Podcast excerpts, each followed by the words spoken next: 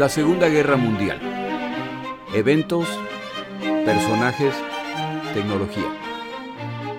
Le doy la bienvenida a nuestro episodio del día de hoy. Episodio 89. Saltando de isla en isla. Ofensiva aliada. El año 1943 en el Pacífico, de hecho en todos los campos de batalla de esta guerra, verá eventos que cada vez marcan la dirección inevitable de este conflicto. Creo que no es exagerado decir que en el Pacífico, luego de Guadalcanal, los dos bandos están agotados y necesitan reagruparse para continuar los combates. La decisión aliada es pasar a la ofensiva y no faltan puntos por atacar. Y como se mencionó en un episodio previo, los aliados a los ataques ya se suman neozelandeses, australianos y holandeses, emprenden dos ofensivas en este año.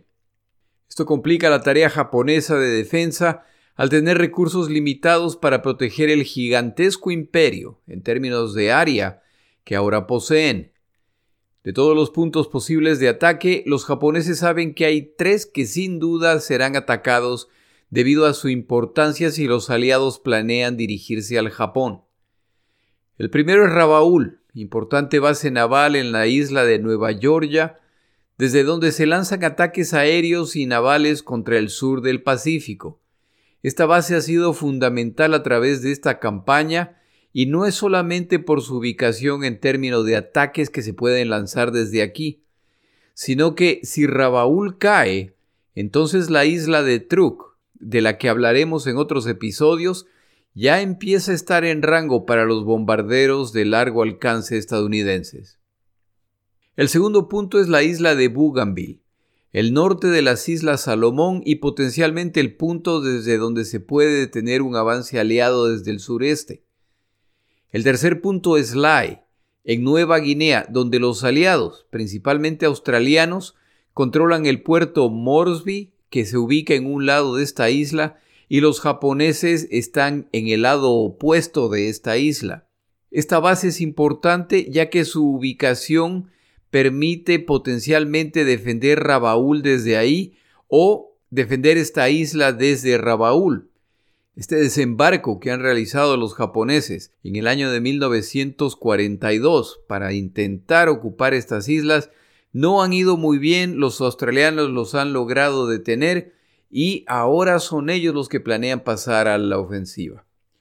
Además de los puntos principales, los japoneses han desembarcado en muchas islas más. En este episodio relato en términos generales los ataques aliados que buscan tomar las islas en esta zona en su ruta hacia el Japón. Si recuerda los episodios de la batalla de Midway, recordará que el complejo plan japonés para este ataque incluye el envío de una fuerza de navíos de superficie, portaaviones y tropas de desembarco a las islas Aleutianas, un grupo de islas que son parte de Alaska y por lo tanto parte del territorio estadounidense. El objetivo era desembarcar en Midway y las Aleutianas para crear la nueva frontera del creciente imperio japonés.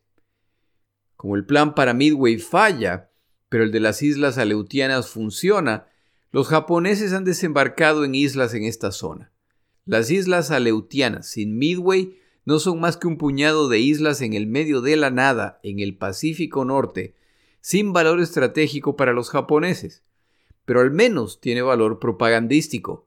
Los japoneses ya han desembarcado en territorio estadounidense. Esto transforma estas islas en una piedra en el zapato estadounidense. Por el lado estadounidense, tienen tantos temas pendientes de 1942 en que simplemente están tratando de recuperar sus fuerzas y seguir aumentándolas, que las aleutianas no son un tema urgente. Pero ahora ya estamos en 1943 y la dirección de esta guerra está cambiando. Los japoneses tienen múltiples puntos a defender y las aleutianas, como ya se dijo, no añaden nada a ninguno de los bandos. Una de las operaciones acordadas a inicios de 1943 es la recuperación de estas islas de parte de la Marina y el ejército estadounidense. Desde la invasión japonesa, los estadounidenses simplemente ponen fuerzas terrestres y navales en la isla cercana de Kodiak, parte del mismo grupo de islas, a fin de evitar la expansión adicional japonesa. Los japoneses no planean expandirse hasta que las cosas no estén más claras en áreas de mucha más importancia para ellos. En marzo de 1943, los estadounidenses deciden empezar a intervenir contra los convoyes que aprovisionan a los japoneses en estas islas. Se produce una batalla en que los dos bandos se causan daño y los dos bandos se retiran. Para mayo, los estadounidenses ya han acumulado las fuerzas que desembarcarán para recuperar estas islas. Esta fuerza incluye una división del ejército, tres acorazados, un portaaviones, cruceros, destructores y las embarcaciones adicionales de apoyo. Los estadounidenses se saltan la isla de Kiska, ocupada por los japoneses para desembarcar en Atu, un poco más distante y también ocupada por los japoneses, pero un punto desde el cual se puede reforzar el ataque a la isla de Kiska desembarcan 11.000 combatientes estadounidenses para enfrentar a los 2.500 combatientes japoneses. Les toma el resto del mes a los estadounidenses eliminar la resistencia, la cual termina con una desesperada carga Banzai japonesa. Las ametralladoras estadounidenses se encargan de eliminar este ataque inútil. La operación termina cuando alrededor de 300 de los 2.500 japoneses se rinden. Esta operación se convierte en el tercer desembarco estadounidense de esta guerra, luego de Guadalcanal y el norte de África, y los estadounidenses siguen aprendiendo lecciones respecto a la mejor forma de ejecutar estas operaciones. La idea básica que se sigue confirmando es que es importante desembarcar con una fuerza abrumadora para reducir la resistencia enemiga. Aún así, los estadounidenses en esta operación pierden 600 combatientes, más el doble de heridos. Considerando su abrumadora superioridad en cuanto a combatientes y armamento, estas cifras deben mejorar. Inicialmente, los japoneses planean un gran contraataque naval contra los estadounidenses, pero al final desisten. Incluso si esta operación va bien, ¿qué ventaja estratégica ganan los japoneses al recuperar estas islas? Si la operación falla, entonces recursos necesarios en otras áreas se consumen en una zona sin relevancia. Abandonar el intento de reforzar las tropas japonesas en las islas aleutianas trae consigo que estas tropas japonesas empiecen a sufrir por falta de alimentos. Por el lado estadounidense, ya con la isla principal, Atu, bajo control, es ahora necesario concentrarse en la isla de Kiska, la cual bombardean por mar y tierra por más de dos meses en preparación para el desembarco de sus fuerzas. Para agosto se ponen en camino con casi 30.000 combatientes y una poderosa armada de escolta. Los desembarcos se inician a mediados de mes y siguen avanzando esperando que el combate se inicie en cualquier momento. Al atravesar prácticamente toda la isla, los estadounidenses descubren que los combatientes japoneses ya no están ahí. En una audaz operación en julio, los japoneses han evacuado a sus combatientes utilizando destructores y transportes. Este es un éxito japonés, al poder mantener completa la confidencialidad que resulta en esta gran cantidad de combatientes y material estadounidense que se desperdicia en una operación innecesaria. Al margen de la buena ejecución de la misión, es solo una señal más de que el imperio japonés sigue encogiéndose. Esta operación que los estadounidenses decidieron emprender a finales de 1942 ha tomado hasta agosto de 1943 para ser completada, y es hasta cierto punto una vergüenza, pero al menos ya pueden reportar que han liberado territorio estadounidense. Si hay flexibilidad en el alto mando japonés para una reducción del imperio en esta zona, la situación es muy distinta en el sur del Pacífico. En el episodio de la muerte de Yamamoto ya describimos los eventos de la batalla inicial en el mar de Bering, en el cual los aliados frustran el esfuerzo japonés de reforzar su base en Lae, en Nueva Guinea, uno de los tres puntos principales que no pueden perder. En esa batalla del mar de Bering, no solamente queda claro que los estadounidenses son capaces de bloquear a los japoneses, sino que se empieza a volver muy clara la ventaja que tienen los estadounidenses a través del poder aéreo. Los aliados empiezan a desembarcar en las múltiples pequeñas islas en el Pacífico en preparación para ataques a islas más grandes.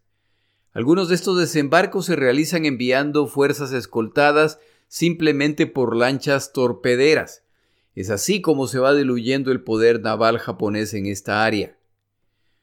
Una de las principales islas, Nueva Guinea, sigue bajo disputa y MacArthur, a cargo de la campaña en el oeste del Pacífico, decide que es hora de completar la expulsión de los japoneses. Como esta isla estaba bajo control australiano al inicio de esta guerra, los australianos proveen tropas y reúnen una gran fuerza para desalojar a los japoneses de su base en Lae, en la costa opuesta.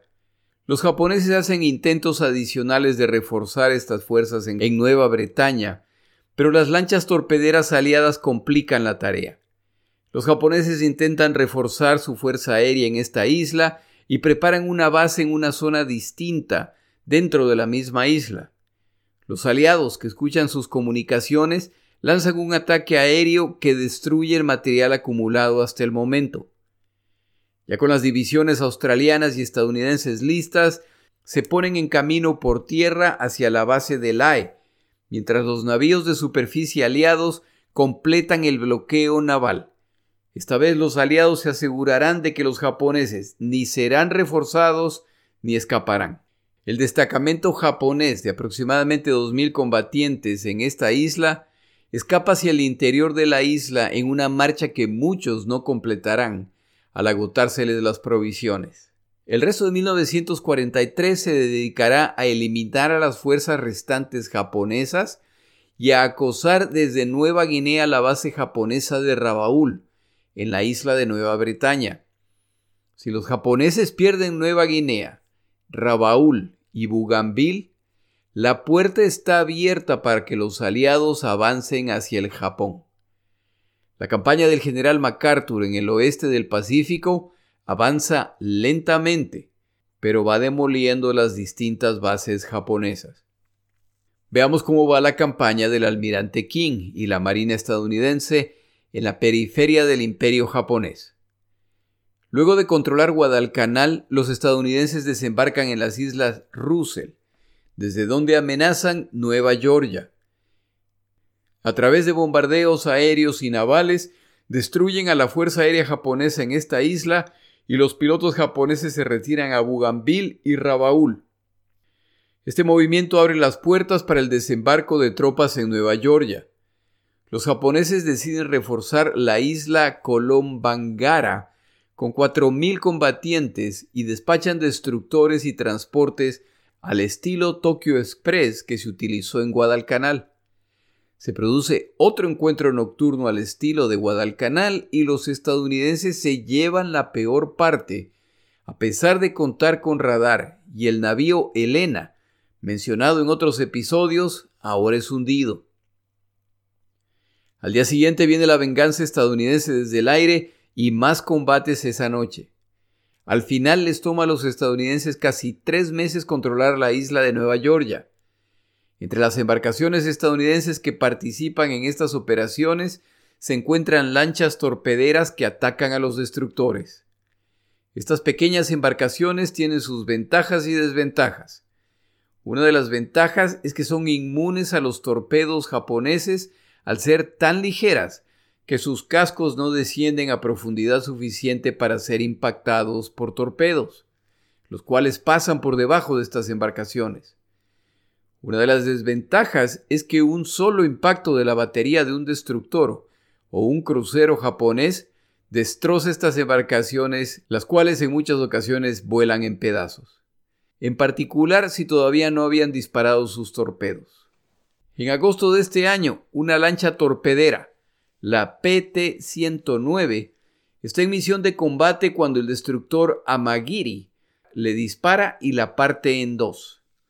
En esta batalla, los estadounidenses casi se quedan sin un futuro presidente, ya que el comandante de la PT-109 se llama John F. Kennedy. Kennedy y el resto de su embarcación pasan unos días escondidos de los japoneses antes de ser rescatados por otra lancha torpedera. En noches siguientes se producen combates adicionales y ahora son los japoneses quienes se llevan la peor parte. como desde el inicio de esta guerra, la mayor parte de marinos japoneses que naufragan se niegan a ser rescatados. Es preferible morir que aceptar la vergüenza de la derrota. Tampoco se deben ignorar reportes de que en ocasiones estos náufragos son también ametrallados por embarcaciones aliadas. El tiempo que toman y el número de bajas sufridas por los estadounidenses hace que se cuestione la necesidad de estas operaciones. Los japoneses en estas islas normalmente no se rinden, y el esfuerzo de búsqueda del remanente puede tomar semanas. A este paso, esta ofensiva tomará mucho tiempo y costará muchas bajas. Los japoneses lo saben y sus tropas ahora tienen instrucciones de no realizar ataques suicidas tipo Banzai apresuradamente. Ayudan más al imperio japonés retrasando a los estadounidenses, retrocediendo y contraatacando. Estas circunstancias obligan a los estadounidenses a implementar una estrategia que ya antes había sido sugerida. No hay necesidad de tomar cada isla Saltarse algunas en nombre de conquistar las principales no solo ahorra tiempo y combatientes, pero potencialmente sorprende a los japoneses.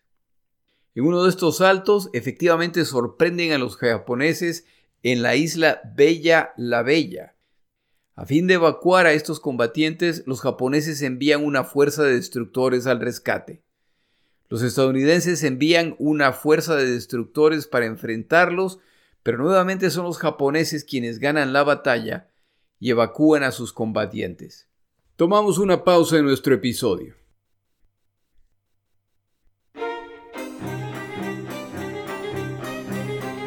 Palabras de Churchill. El día de hoy traigo palabras de Churchill respecto a los generales. Él decía, las batallas se ganan a través de la matanza y la maniobra Cuanto mejor es el general, más contribuye a través de la maniobra, lo que reduce el nivel de la matanza. En otro momento afirmaba, me gusta que los comandantes en tierra, mar y en el aire sientan que entre ellos y todas las formas de crítica pública, el gobierno se erige como una fuerte muralla. A los comandantes se les debería dar una oportunidad justa, y más de una oportunidad. Seguramente a los comandantes en el campo de batalla les agradaba escuchar que esta era la actitud respecto a su trabajo en el cual se decide respecto a la vida y muerte de seres humanos.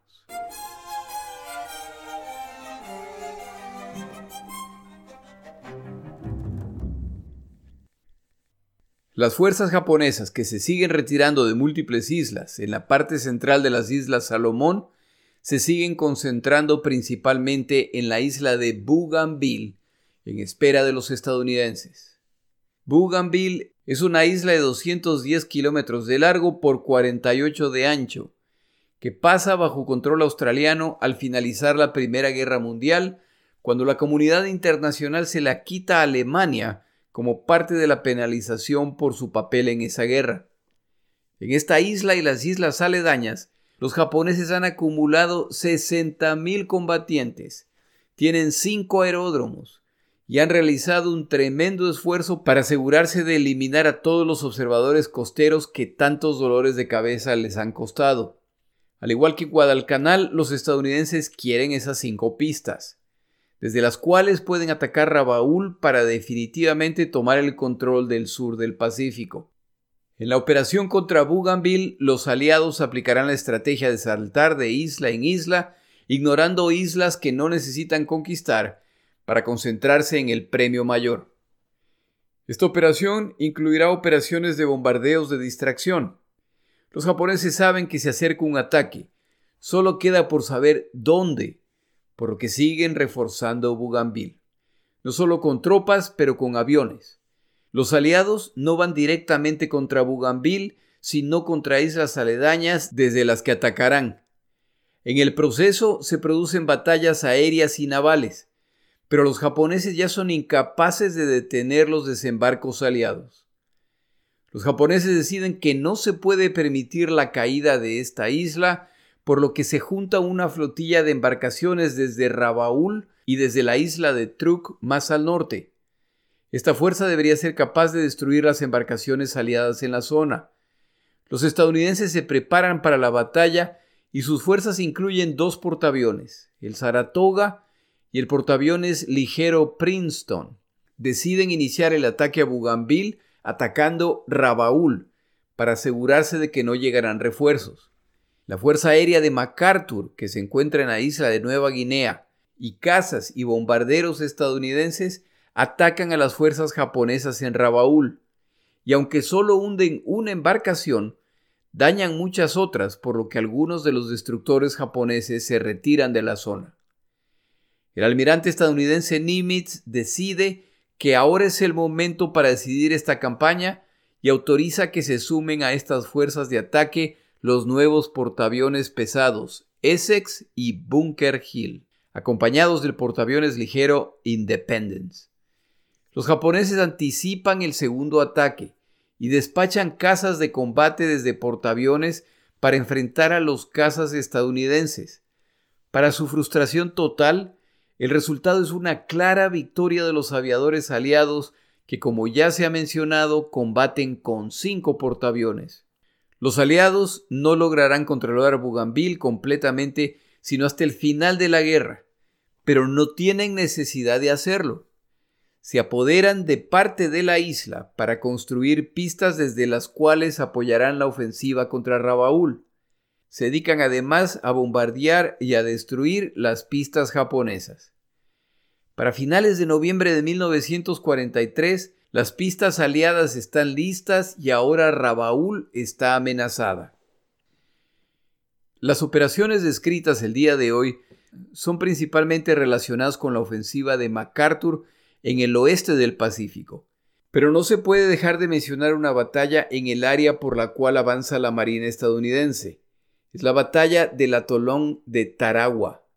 Esta isla se encuentra fuera de la ruta hacia el Japón y es parte del área de responsabilidad de la Marina.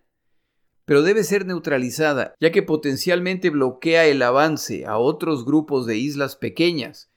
Esto lo saben los estadounidenses y los japoneses. Los japoneses cuentan con aproximadamente 5.000 combatientes en la isla de Tarawa. Nos suena como un número muy grande, pero esto es una pequeña isla que los japoneses han reforzado para evitar desembarcos. El plan japonés es detener la fuerza de desembarco en la playa antes de que logren crear cabezas de playa. Las fuerzas de defensa cuentan incluso con tanques. Tienen además piezas de artillería para atacar embarcaciones que se acercan a la playa. El comandante japonés en estas islas anima a sus tropas. A un ejército de un millón de hombres les tomaría 100 años conquistar Tarawa. Las fuerzas de King a cargo de esta operación cuentan con más de 10 portaaviones, 12 acorazados y cruceros pesados. Al acercarse la flota invasora, las baterías de Tarawa abren fuego y se enfrentan a baterías navales del doble de calibre y mucho más numerosas, por lo que no pasa mucho tiempo antes de que sean silenciadas. Empieza entonces el ataque primero desde el aire, seguido por las baterías de los cruceros y acorazados que dura tres horas. Mientras esto ocurre, otras embarcaciones ya están ingresando a la laguna interior para preparar su desembarco. Las defensas costeras japonesas están siendo destrozadas por el bombardeo. El desembarco, sin embargo, no va de acuerdo a lo planeado, al ser la profundidad de las aguas más bajas de lo esperado, debido al momento de la marea. Con el desembarco en marcha, los bombardeos desde embarcaciones navales y desde aviones se suspenden y esto permite a los sobrevivientes japoneses regresar a sus puestos de combate. La resistencia se incrementa poco a poco. Los tanques japoneses entran en acción y los tanques estadounidenses no logran desembarcar. Los pocos Sherman estadounidenses que logran llegar a la playa pronto hacen una diferencia, pero no pasa mucho tiempo hasta que son destruidos por los japoneses. La batalla avanza con impresionante ferocidad y el comandante Shibakashi, a cargo de esta isla, abandona su centro de comando que ahora se necesita para tratar al creciente número de heridos. Se dirigirá hacia el sur de la isla para comandar el ataque desde ahí. Desafortunadamente para los japoneses, un obús naval impacta cerca de donde se encuentra el comandante japonés y su plana mayor, y este comandante y todo su alto mando mueren, lo que por supuesto impacta la coordinación de la defensa de la pequeña isla. Termina así el primer día del desembarco. Los estadounidenses solo han podido desembarcar una parte pequeña de sus fuerzas y han logrado avanzar muy poco en tierra. Los defensores japoneses actúan de forma independiente y poco coordinada al carecer de comandantes, pero lo hacen de una forma valiente e inteligente. Durante la noche las fuerzas japonesas han movido sus posiciones defensivas y puntos que parecían seguros el día previo ya no lo son y parte de la fuerza de desembarco es atacada exitosamente. Cuando la situación se complica demasiado, solicitan bombardeos navales que destrozan las posiciones defensivas japonesas. Para el inicio del tercer día de combates, ya se empieza a rodear a las fuerzas japonesas, lo que resulta en grupos más pequeños de combatientes que en varias ocasiones lanzan cargas suicidas Banzai que causan muchos muertos entre los japoneses, pero poco o ningún muerto entre los estadounidenses. El cuarto día es más de lo mismo. A medida que los estadounidenses siguen recibiendo refuerzos, ya se combate a distancias que requieren bayonetas, lanzallamas y equipos de demolición. Para este punto ya está claro que los estadounidenses han ganado la batalla, al tener el control de la isla. Pero tal como en el resto de las campañas del Pacífico, esto no significa nada. Hasta que no se haya eliminado al último soldado japonés, el combate continuará. Aquí no hay rendiciones o retiradas estratégicas. En una isla tan pequeña, los japoneses ni siquiera tienen dónde replegarse, por lo que los combates continúan. La isla que no caería en 100 años cae en 8 días, y los bandos aprenden lecciones que no olvidarán. Los japoneses entienden que intentar detener a una fuerza tan poderosa en la playa es una pérdida de combatientes y recursos. Estas lecciones aprendidas se seguirán pasando y esto resultará en cambios en la defensa japonesa más adelante en esta guerra. Por el lado de los estadounidenses, esta es la primera vez que un desembarco estadounidense se enfrenta con una fuerza de combatientes que los esperaba, que cuenta con posiciones defensivas preparadas y que está dispuesta a pelear hasta el fin. El avance no ha sido como se esperaba, y la resistencia mucho más fuerte de lo esperado. Esto refuerza la convicción de que la fuerza abrumadora es la metodología para completar estas operaciones. De los más de 3.600 combatientes japoneses, los estadounidenses capturan un oficial y 16 soldados. De los más de 1.200 obreros coreanos que los japoneses llevaron a esta isla para trabajar en tareas de construcción, sobreviven un poco más de 100. Cerca de 900 combatientes estadounidenses mueren, incluyendo casi 50 oficiales, más 2.000 combatientes que han sufrido heridas de diversa consideración, incluyendo algunos que mueren en el proceso de transportarlos.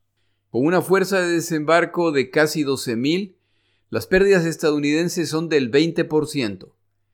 Cuando el público estadounidense se entera de los resultados, se desata la indignación por el número de muertos que capturar esta isla ha causado.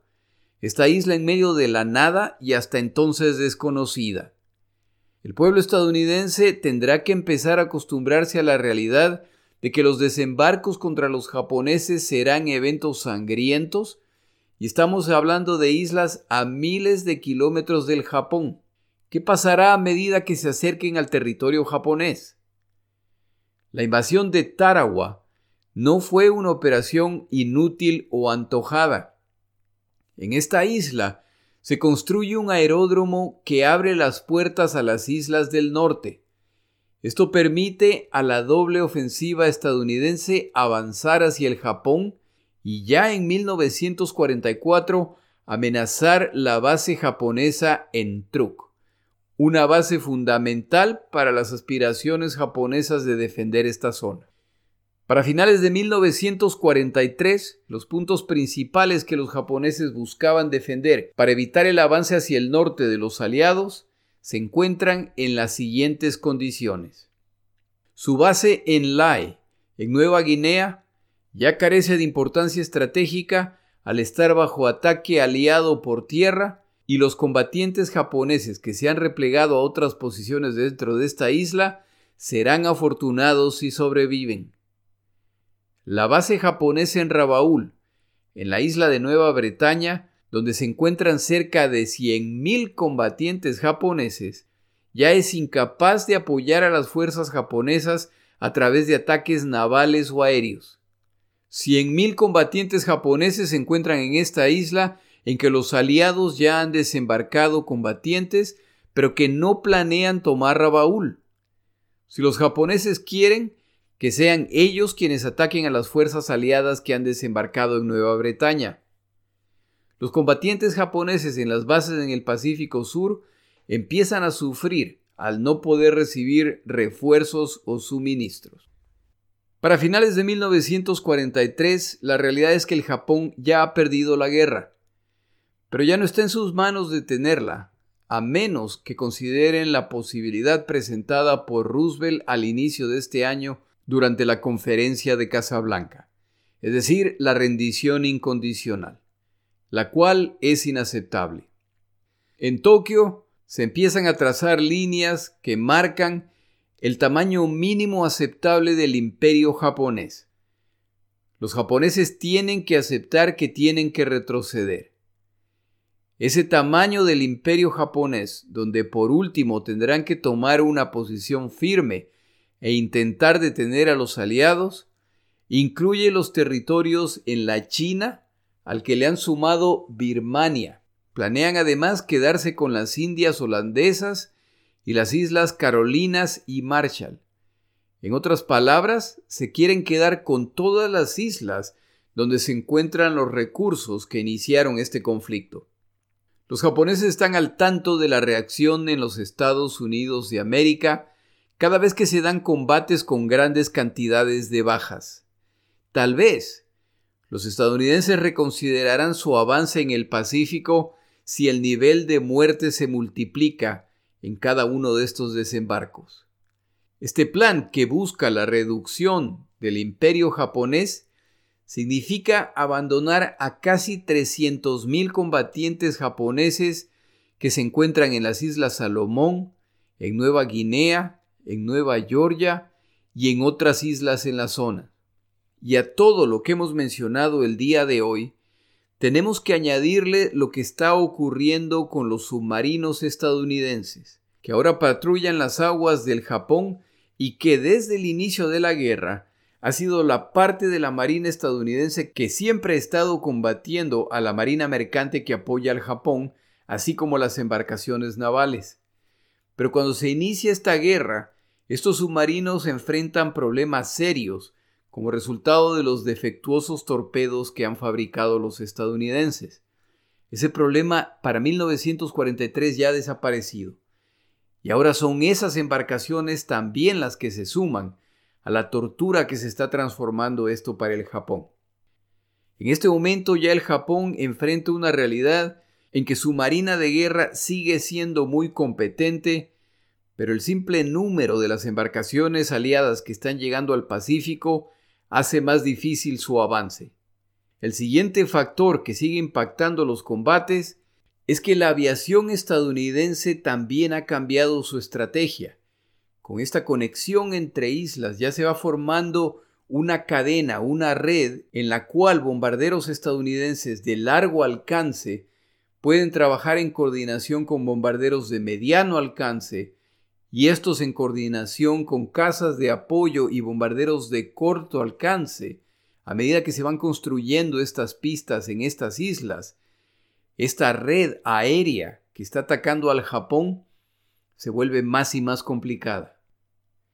En particular para el Japón se ha vuelto un problema la llegada de nuevos cazas de combate estadounidenses, los cuales reemplazan a los obsoletos Tomahawks, a los completamente obsoletos búfalos, pero además a los cazas de combate Wildcat que viajan en los portaaviones. En el siguiente episodio vamos a hablar respecto a los cazas estadounidenses que llegan al Pacífico Sur en 1943 y la superioridad de estos aviones, más las estrategias que han aprendido como resultado de un evento que relatamos hace muchos episodios.